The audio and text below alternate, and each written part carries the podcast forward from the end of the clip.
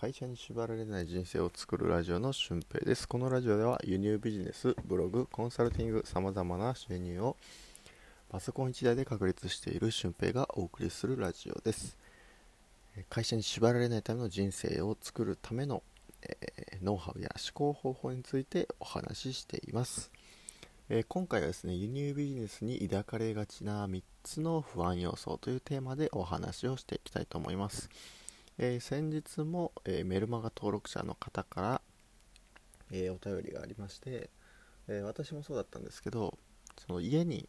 商品が届くということで一緒に住んでいる人が不信感を抱く。そして、え仕入れた商品がなかなか売れない。あの、まあ、売れても利益がトントンに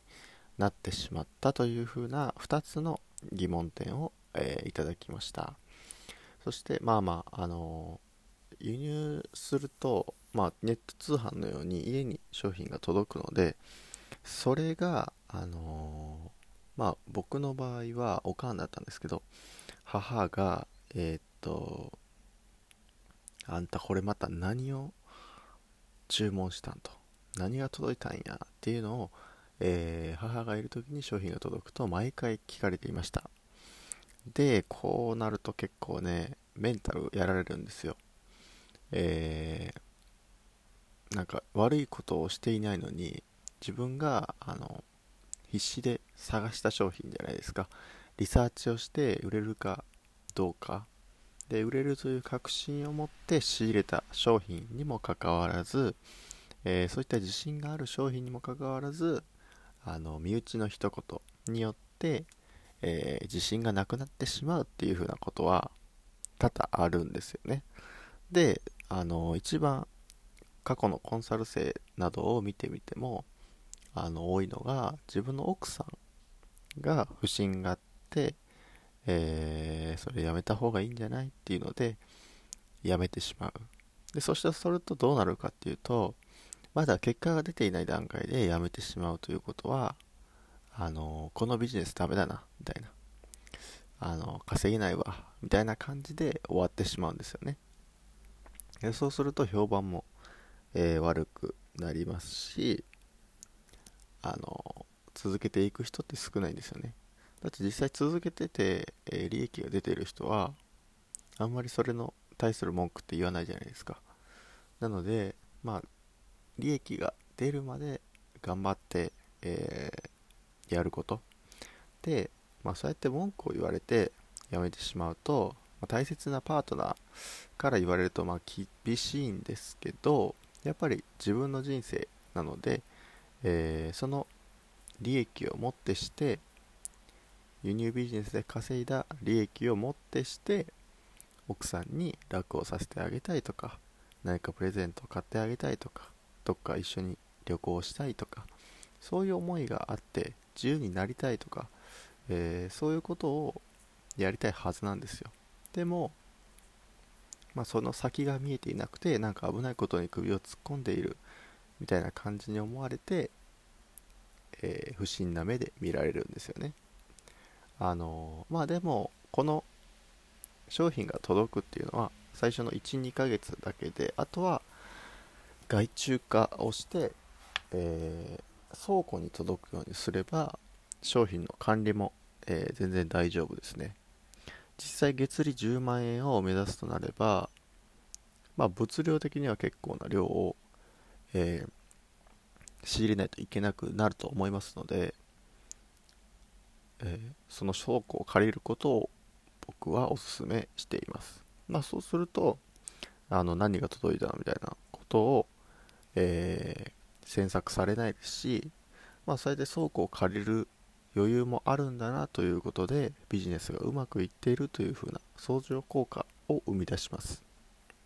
まあ、これがまず一つ、えー、家に商品が届いてしまう時の不安の解消法ですね。でもう一つが英語の取引を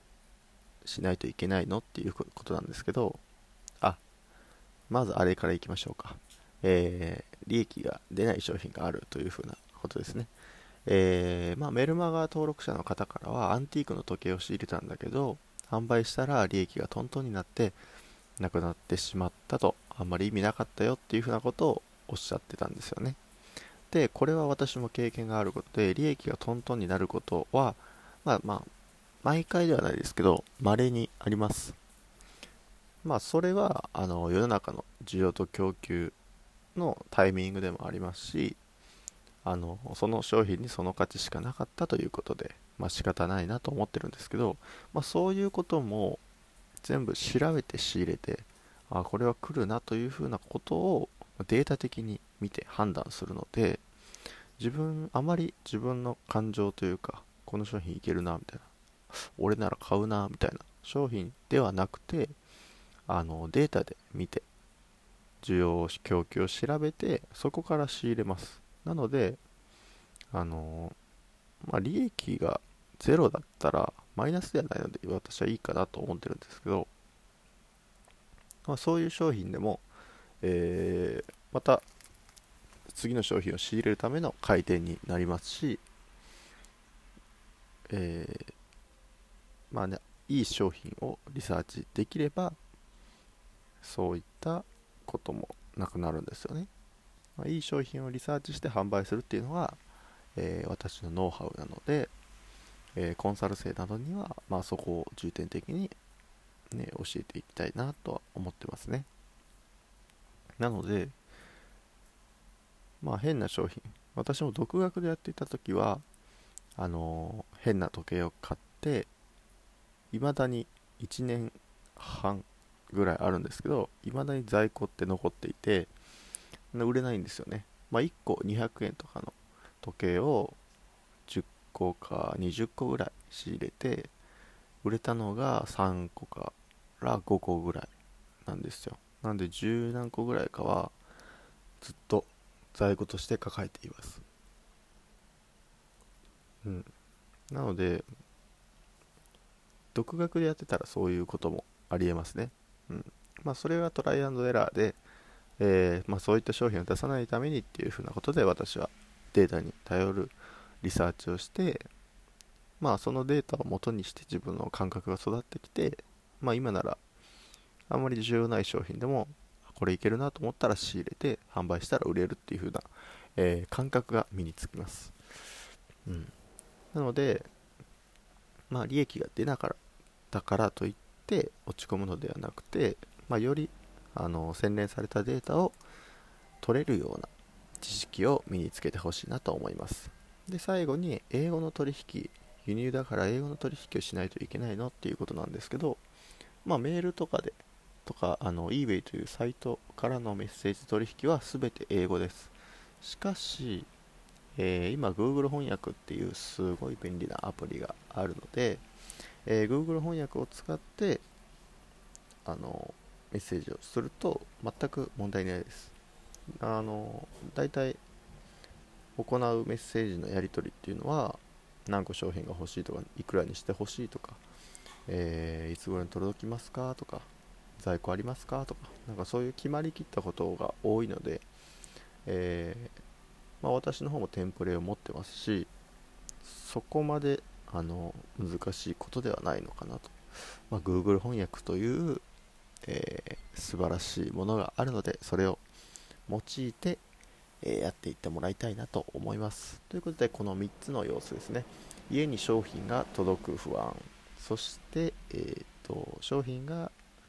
売って利益が出るのかという不安。そして英語で取引するという不安。この3つの不安をえー、私自身も感じたので私自身の経験に基づいてお話をさせていただきました、えー、ということで輸入ビジネスをするにあたって不安要素を解消しますよというお話でした。ということでまた次回の配信でお会いしましょう。ほなまた。